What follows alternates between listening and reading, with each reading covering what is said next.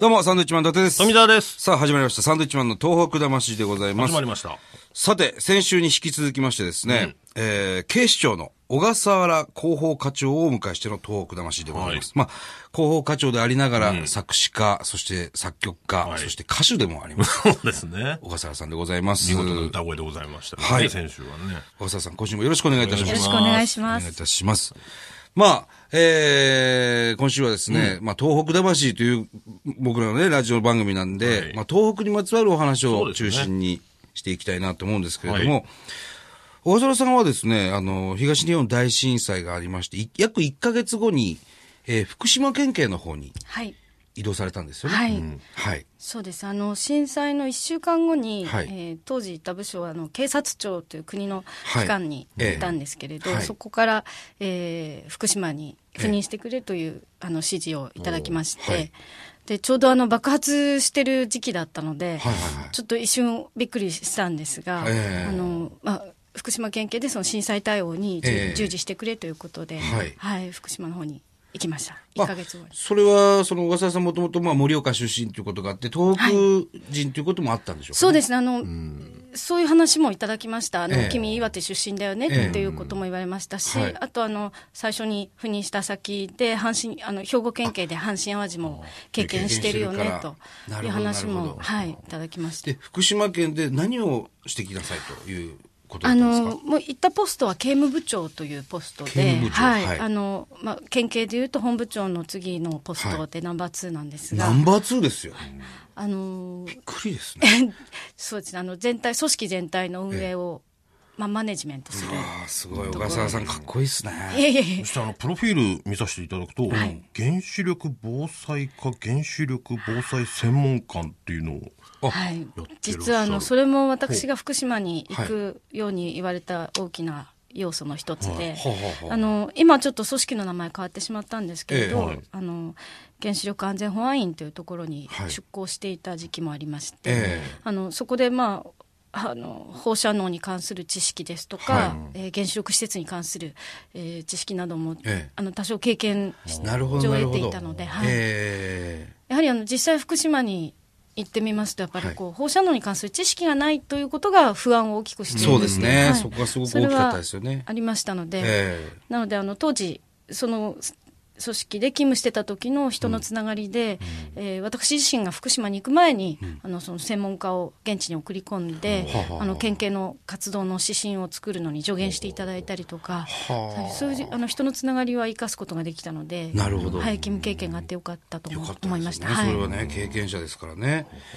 実際、いつからいつまで、その福島に滞在されてたんですか？はい、あの震災があった年の、はい。えー4月の12日からはい。です、えーその次の年の8月の23日まで約1年4か月。1年4ヶ月はい。福島で、まあ本当に、まあ今もね、もまだ福島大変ですけれども、はい。本当一番大変な時期だったと思うんですけれども、何が一番大変でしたか？ちょっとその、まあ岩手、宮城、福島と非常にその3県が特に大変な東日本大震災の被災県なんですけれども、福島はまた変わった、ね、その原発の被害も大きかったので、津波の被害だけではなくて、えあの原子力災害による放射能汚染というのがありましたので、はい。ええ。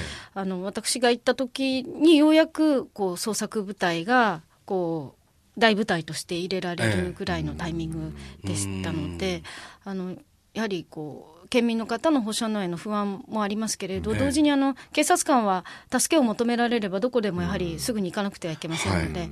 警察官自身のこう放射能に関する知識を増やして、えー必ずその計測をしてで目に見えるような形で記録をして不安をなるべくこう減らしていくと、なるほど、なはい。いろんなことはかなりあの力を入れてやりました。はあもうね、子供たちを外に出さないようにするとか、すごく、そうですね。特にね、福島県の方々大変でしたから、当時はね。あのまあ、震災が起こるとどこでもそうだと思うんですが、まあ、あの県民の方と同じように警察官も、はい。あの県民ですので、えまあ、えー警察官であると同時に被災者でもあって、でですからあの家族のことはそれでもやっぱり二の次にして、目の前にいる住民の方を助けるのが我我々の使命ですのでまあそういう意味ではあの福島の岩手宮城とのちょっとやっぱり違いというのは、あの避難をこう家族だけでもその放射能から避難させたいと。はいうことでこうどこの家庭でも問題になったんですけれどこえ。えう家族が分離してしまうという、はいはいはい。はい、そういう職員が警察の中でもやはりあの少なからずいましたので。やっぱりそうなんですね、はい。警察官の中でも。はい、で警察官はもちろんあの現地で仕事をするわけですが、うんはい。あのまあ、避難できる方はあの奥さんと小さいお子さんはちょっと、あの離れたところに避難させたり避難させるとか。はい。そうか。そういうこう生活面でのあの大変さっていうのをうん。背負いながらこう勤務を続けるっていう職員が多数いました。はいはあ、福島の地理はなんとなくもう分かってたんですか、当時。そうですね。あの何度か行ったことはありましたので、ええ。ただあのあんなに大きい県だとはちょっと実は認識してなくて福島って大きいですよね。はい僕もあの、郡山に住んでたことがあって、はい本当に大きいんですよね。そうなんです会津地方中通り浜通りっつって、はいなの本で当に大きい県で県。警本部から遠い所ですとこう2時間半ぐらいかかかかりますよねらないとたどり着かない。本当に。車でね、宮城とか戻ったりすると、ほとんど福島だもんね。ほとんど、そうですね東北自動車道ほとんど福島走ってそうますからね。ですね。えーまあ、岩手ももちろん大きいんですけども。手も大きいです。はい。へえ、なるほど。実際にですね、その、僕らも福島行ったりしたんですよ、その震災後。そうすると、本当にたくさんの警察官の方、福島県警以外のですね、はい。パトカーがあったりとか、本当たくさんの警察官を投入してましたね。それはすごく僕は、ね僕らは心強かったですし、はい。あの。この間プライベートで、あのまあ、いわきの方に行って、原発の近くまでちょっと僕行ってみようと思って、はい。あの、限界まで行ってみたんですよ。はい。そしたら、そこで道路を封鎖、もちろんされてたんですけど、その封鎖していたのが大阪府警だったんですよね。はい。はい。で、関西弁で話しかけられて、おおサンドイッチマンさんや。なんやねん、お前。なんやねんお前とは言ってないけど、何しに来たんですか？って言われて、いや、ちょっと今この辺どうなってんのかなって思って、まあ、この辺も知ってるから、あの、止めようかなあたりとか、来たんですっていう話してて、本当に今でも、そうですね。応援部隊入ってますね。警視庁からも送ってますし。すごいですよね。はい。あの、まあ、震災の時は、もうその日のうちに、はいまあ、あの、各県が応援部隊を出してまして、え特にあの、発災直後は、あの、えー特別にあの広域緊急援助隊というのが、はいはい。常時これはあの待機部隊として編成されてまして、はい。あのどっかで大きめのこう災害があれば、ええ。ーこの抗菌隊がすぐに出動してこう最初の72時間の,、はい。あの現地の活動をこう支えるっていう。72時間以内に見つけようっていう、はい。ありましたよね。はい、それができたのが実はあの阪神・淡路が契機で、そうなんですか。はい。できたんですね。なるほど。ただ私自身が神戸に行ってた時も、あの実は本当翌日ぐらいには、ええ。あのこう大きな道路にずらーっといろんな県警のパトカーが並んでたのが、やっぱりとっても心強くて、心強いですよね。はい。俺もすごく嬉しくて。ねもう来てくれてるんだ。っていうのがね。すごく嬉しかったのは、僕ら、あの、じ、実は震災は気仙沼で受けまして、あの3月11日、気仙沼から避難して無事だったんですけれども、その日はあの、ホテルのね、ロビーで一夜を明かしまして、で、朝方、また番組のロケで行ってたんですけど、朝方、気仙沼出ようと思ったら、もう、もうすでに警視庁の車がですね、はい。気仙沼にいたんですよ。はい。パトカーが連なってきてて、はい。それ見て、お、大丈夫だ、東京から助けに来てくれたっていう、すごく嬉しくてあ、大丈夫かもしれない、気仙沼って思ったんですよね。あの岩手には兵庫県警がいち早く入ったみたいで。兵庫か。はい、であの実は福島には新潟がいち早く入ってきてくれたんですね、当日の夜に、まあ、あの隣接してる県だっていうのもあるんですが、えー。はい。じゃあ、会津の山越えてきてくれたんですね。はい、はい、やっぱりあの阪神・淡路の時に兵庫県警は全国から応援もらいましたし、新潟県警は中越地震で全国から応援もらってますのでやっぱりこうそこに対する恩返しをしたいっていうそれぞれの県警の警察官のモチベーションは非常に高いですね。すごかったです。だうちの実家も仙台で、あの、被災したんですけど、はいうちのね、ガスを直してくれたのは大阪のガス局なんですよ。そうですね。それも言ってました、その、阪神淡路の時えにえ、仙台のガス局がね、すごく助けてくれたと。だから恩返しで来てるんですって、今いっぱい来てますよ、宮城県にっていう。すごくなんかそういう、まあ震災ってあ、まあない方がもちろんいいんですけれども、そういう、なんていうんですかね、全国でこう、一気に集まってね、こう、助け合うみたいな、すごくそれは僕は嬉しかったですね。そうですね。ああいう場面で初めてその警察がこういう動きをする組織なんだっていうのをこう皆さんのはい目にも見えるっていうそういう機会に今なりますね。今でもだって気仙沼に、あの、どこだっけかな、群馬県警とか千葉県警とかのパトカーいますよ。とか見ますもんね。他県の。そうですか。だからもう、まだ来てくれてんだっていうね。まあ、その、震災約1ヶ月後に福島県に入って、そこからもう大変だったでしょうけども、まあ、いろんな経験されたと思いますけれども、はい。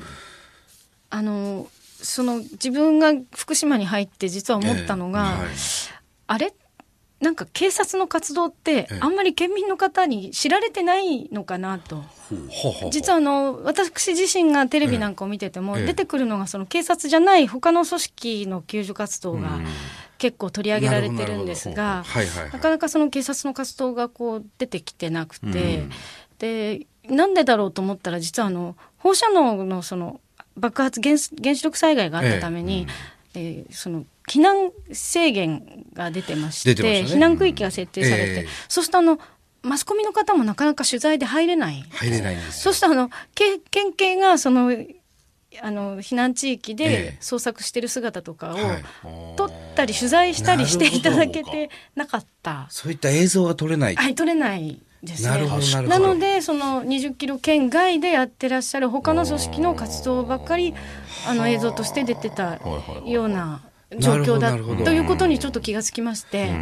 でただあの県警としてはこのこの災害の記録、ええ。震災対応の記録は残そうということで、結構あの映像とか写真を撮ってたもんですから、ええ。これはあのなんとかこう県民の皆さんに、あの県警はあのここで活動してますっていうのを知っていただきたくて、で翌震災の翌年の4月からあの福島県内で写真展を、ほうほうほう。はい、遠くあのひ東日本大震災警察活動写真展というふうに、あの名前を付けまして、はい。で震災の現地の様子とあと現場で活動している警察の姿と、あとあの警察官の手記を何十編か、あの一緒に展示をしまして。はあ。でそうしたところあの来場された方アンケートを、あのかなり書いてくださったんですが、あの震災の時自分はそのテレビを見ていて、警察は何をやってるんだと腹を立ててました、ええ。と書かれていて、はあで今日この写真展に来て初めて警察が何をしてたのか知りましたという、あのあの時のその要は自分を反省してますというふうに書いてくださった方がいらっしゃいました。僕らはその現地で何度何度も言ったので、その警察官の動きっていうのはもう素晴らしいなと。本当警察官頼りになるなっていうね、まあ自衛隊含め、消防隊含めそうなんですけども、すごく心強かった思い出があるので、警察がより好きになったんです、僕。ありがとうございます。ただ相変わらず職務質問されるんですけど。すいません。すいません、いいんですよ。そういう怪しいんでしょうから。すごくね、嬉しかったよね、俺たちは。そうだよね。見えない。そうです。あの、ふそこがちょっと福島の独独特なその事情になってしまったんですけれども、えそれであの、えっと、この手記を読まれた方たちから、はい。この手記をぜひあの手元に置いて読みたいというふうな声をたくさんいただきまして、はい。まあ、あの読んでて涙で途中で読めなくなっちゃったから、あの手元に置きたいとか、子どもたちに読ませたいので図書館に置いてほしいとか、あの本として出版してほしいっていう話がこうアンケートでたくさん出てきまして、え。それでもうこれはもう県民の声に応えようということで、あの手記をあ、そうなん機種を。出しまして、はい。ちょっとここに今日持ってきたんですけど、あの福島県警が監修しまして、福島に生きる福島を守るという本。本当だこれあの郡山ご出身の西田敏行さんが、はい、ええ自分寄せてくださってるんですが、あのこれになるべくこう数多く写真を入れて、あの震災の記録にもしようと。いや、こういうのは、本当に皆さんに読んでほしいですよ。うん。そしたら自分たちの防災にもなりますしね。そうですね。ええ。であの実はこういう、まあ、この本もなかなかあの一般の書店でちょっとあの売られてないんですけれど。はい。そうなんですか。アマゾンでは買えるんですがなるほど。あとあの県内の書店でしかちょっと扱ってなくて。福島県に福島県にはい、あるんですね。はい、であのこの写真展とか、まあ、全国から警察が応援に来てたということも、まあはい。警視庁も含めて、ええ。ーぜひあの都民の皆さんにもお伝えしたいと思いまして、警視庁の施設で警察博物館というのが、はい。実はあの中央区の京橋にあるんですが、警察博物館。はい、はい。そちらの方でこの写真展を、あのお。今も継続して、あ、やってらっしゃるんですか、はい、やってます。あ、これは行きたいですね。じゃあぜひ博物館の方にも。あ、行きたいです、行きたいです。あの博物館の方は警察、まあ、警視庁メインですけれど、ええ。警察の歴史とか、ええ。あとどんな事件に取り組んできたかとか、はいあとあの最近の防犯に関する情報発信などと、あと子どもさん向けのゲームコーナーもあります。ええはいあ、そうなんですか。はい、であとお子さん向けのあの制服が試着できるコーナーも、ええたまらないですね。はい行きたいですえねえ。ちょっと大人の方はちょっと着れないんですけど、あ大人はダメなんですいません。なるほど。ちょっと来たかったな この間ドラマで来たんですけどね、すごく嬉しかったですけ警察役やりました。そうなんですよそうですよね NHK のね。はい拝 これ見しました。この、あ、本当ですか、はい。見ていただいて、これいいですか？ちょっとはい。見せてもらって。あ、これは、あの、もしよろしければ、ちょっとお手元に。本当ですか？ていただければ。ああ、これはね、ああ、なるほどね。当岩時の。手県警も実は、あの、はい。つい、つい先日、あの、去年ですけれど、出してまして、使命、使命感の使命という本を、岩手県警の監修で、はい、出版してます。なるほどね。福島って言われたときに、いや、岩手だったら詳しいですけど、っていうふうにはならなかったんですか？あの、実は、出身県には、配属はなるべくしないようなシステムになってえま、してそれはなんでです、か？そういう、あのやっぱりこうあのというよりもこうあんまり関係が近すぎる一部の人とだけの関係が近すぎるっていう状況がどうしても出てしまうのでなるべくまあそういう疑いを持たれないように、あはい、あなんかね、地理に詳しいから良さそうな気はしますよね。そうだよね。そうですね。人間関係のところで、なるほど。はあ。もうそこはもう組織の不分立のようなものですね。はい。あそうなんですか。ただあの東京出身の人が警視庁に来ることは当然ありえますので、まあそうですよね。はい、そこはあのまあそういう、えーそこまで厳しくはないんですけれども、なるほど。いや、これちょっと読まさせていただきましたけどね、このありがとうござ福島に生きる福島を守るっていうね。はい。あ、福島民法で作あってる。そうですね。あの民放社さんがあのご協力いただきまして出版してくださいました、はい、であの実はこの本を作る前に、あのまあ、放射能がの問題がある中で、ええ。県警の警察官にこうなりたいと思ってくれる方が一体どれぐらいいるだろうっていうのが実はとても心配でして、はい。であの警察官がどんな思いでその福島で勤務しているかというのを、ええ。生の声でインタビューを実は取ったものを DVD にしたものもありましてそうなんですか。はい、これはあの福島県警のホームページで見ることもできますし、あ、聞くことができる。はい、あのそうですね。映像付きで。ああ、そうなんですか。はい、あとあの警視庁の博物館の方でも、ええその DVD も上映してます。これはね、行きましょ博物館。う。うん。ね。警察博物館。ん行きましょうよ、それ。い今からですか？や、今からはちょっとあれですけど あそうですか、時間作っていきましょう。これ僕ら見とかないといけないですね。そうですね。ちょっと伝えていかないと。あのお待ちしております。そうですよね。はいちょっとじゃあ最後に一つだけ、まあ福島県ね、これからもまた頑張って僕らもし支えていかなくちゃいけないんですけれども、福島の一番好きな風景とか、福島で好きになった場所とか、ありますか？食べ物とか何か食べ物とか小笠原さんがそうですね思う。もうあの食べ物と言ったら福島の桃。お桃ね、ねフルーツがうまいですかはい、ちょっらね。と硬いかなと思っても、でも食べるととってもこう歯応えがあって美味しい。美味しい。わ、確かに。はい、あとあの福島市内に住んでましたので、はい。毎朝あのこう住んでたあえ。えの校舎から見える東小富士のなるほど。はい景色が稜線がとても綺麗で、はい。毎朝こう心をフレッシュにしながらなるほど。はい、仕事に行ってました。まあそんなに観光なんかできなかったと思いますけども、その三春の滝桜とか、ああそうですね。ね。ちょっと見ることができなかったんですが、ああのね。えっ、と自分のパソコンのあの背景にははい写真をくださった方がいたので、あそうなんですかはい滝桜になってま滝す。桜。ああ、本当ですか。それは良かったですね。また勤務以外でね、ちょっと福島も行ってほしいですね。そうです行きたいですね。ねうん。いや、頑張ってますよ。本当に。僕らもよく行きますけどもね。はい。福島。ぜひ時間があったらまた。はい、ぜひぜひ行ってください行きたいと思います。はい。いや、すごくですね、2週にわたって、えー、素敵なお話、僕らもすごく嬉しかったです。はいなかなか、こうやって芸人のね、ラジオに出ていただくことっていうのは非常にないということで、非常に光栄でございます。こちらこそはい。何か言い残したこと、もしくは聞かせたい歌とかありますか？もう存存分に話させていただきました。あ、本当ですか？はい小笠原さんね、まさかの坂道という歌を歌ってらっしゃいますのでね。はい。ぜひこちらの方も、ははいい、聞い聞いていただきたいなと思います。ありがとうございますなんか言い残したこともしあれば。大丈夫ですか大丈夫、ですか大丈夫です。はい。はい。そうしましたらですね、えー2週にわたって、えー警視庁総務部広報課長の警視生、はい。小笠原和美さんに来ていただきました。えー貴重なお話ありがとうございました。ありがとうございました。知っていたのにさあ、えーこの番組ではですね、東日本大震災に対するあなたのメッセージを受け続けます。はいえー小笠原広報課長にね、あの、感想とか、あ、いいですね。あと感謝の、なんかね、そういう、メールなんかも嬉しいですね。はい、ぜひ送ってください。はい。メールアドレスは、サンドアットマーク 1242.com。サンドアットマーク 1242.com。サンドは SAND となっております。はがき、えー郵便番号100-8439。日本放送サンドイッチマンのトーク魂。それぞれの係まで。はい。はい。いやー、いい2週でしたね。そうですねなんか、記憶に残る2週ですね。またぜひ来てほしいです。はい。今かかってる曲がですね、はいまさかの坂道という曲でございます。えー小笠原さんね、先ほどゲストで来ていただきました。かあの、歌っております、はいとても美声ですねそう。ですね。ね、美しい方でしたよ。ぜひカラオケでもね、入れてほしいなと思います。そうですね。カラオケ、俺たち歌覚えよう、これ。どっかで歌おうかどっかで歌いましょうよね。はい。また来週でございます。バイビー。